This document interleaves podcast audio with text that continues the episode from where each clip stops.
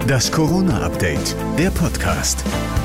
Heute ist Donnerstag, der 21. Januar und jetzt gibt es für euch wieder eine neue Folge des Corona-Updates, der Podcast mit dem Nachrichtenstand von 14 Uhr. Ich bin Thorsten Ortmann. Hallo.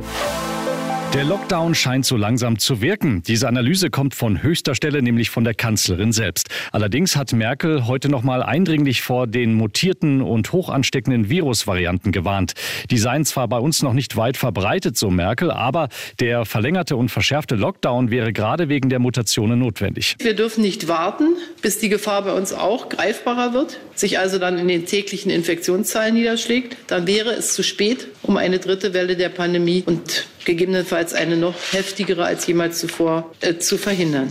Bis zum Ende des Sommers soll sich jeder in Deutschland impfen lassen können, auch trotz der derzeitigen Lieferengpässe. Versprechen wollte Merkel das aber nicht. Das Virus wird weiter mutieren und äh, dann kann es natürlich auch passieren, dass bestimmte Impfstoffe wieder nachjustiert werden müssen. Also all das kann ich Ihnen nicht versprechen. Heute Abend berät die Kanzlerin die Corona-Lage mit den EU-Regierungschefs auf einem Videogipfel. Da geht es um eine gemeinsame Strategie, um Virusmutationen zu bekämpfen und das Impfen zu beschleunigen. So sollen Grenzschließungen vermieden werden. In Deutschland ist vermutlich vermutlich zum ersten Mal ein Patient nach einer zweiten Corona-Infektion gestorben.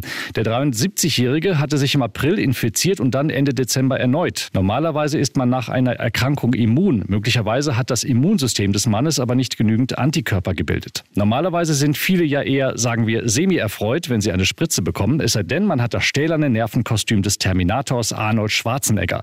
Der fuhr jetzt in einem Drive-In-Impfzentrum in L.A. vor, um sich die Spritze abzuholen. Dabei forderte Arnie unmissverständlich verständlich die etwas zögerliche Impfkraft auf, doch endlich reinzustechen. Put that needle down. Ohne mit dem Bizepsmuskel auch nur zu zucken, gab es dann auch noch den Appell an alle, es dem Terminator gleich zu tun. Macht's mir nach, lasst euch impfen, wenn ihr leben wollt, so Ani. I would recommend it to anyone and everyone. Come with me if you want to live. Das war das Corona-Update vom 21. Januar. Noch mehr Hintergründe zum Thema gibt es wie immer auch in unserem Hintergrund-Podcast Corona und jetzt überall, wo es Podcasts gibt.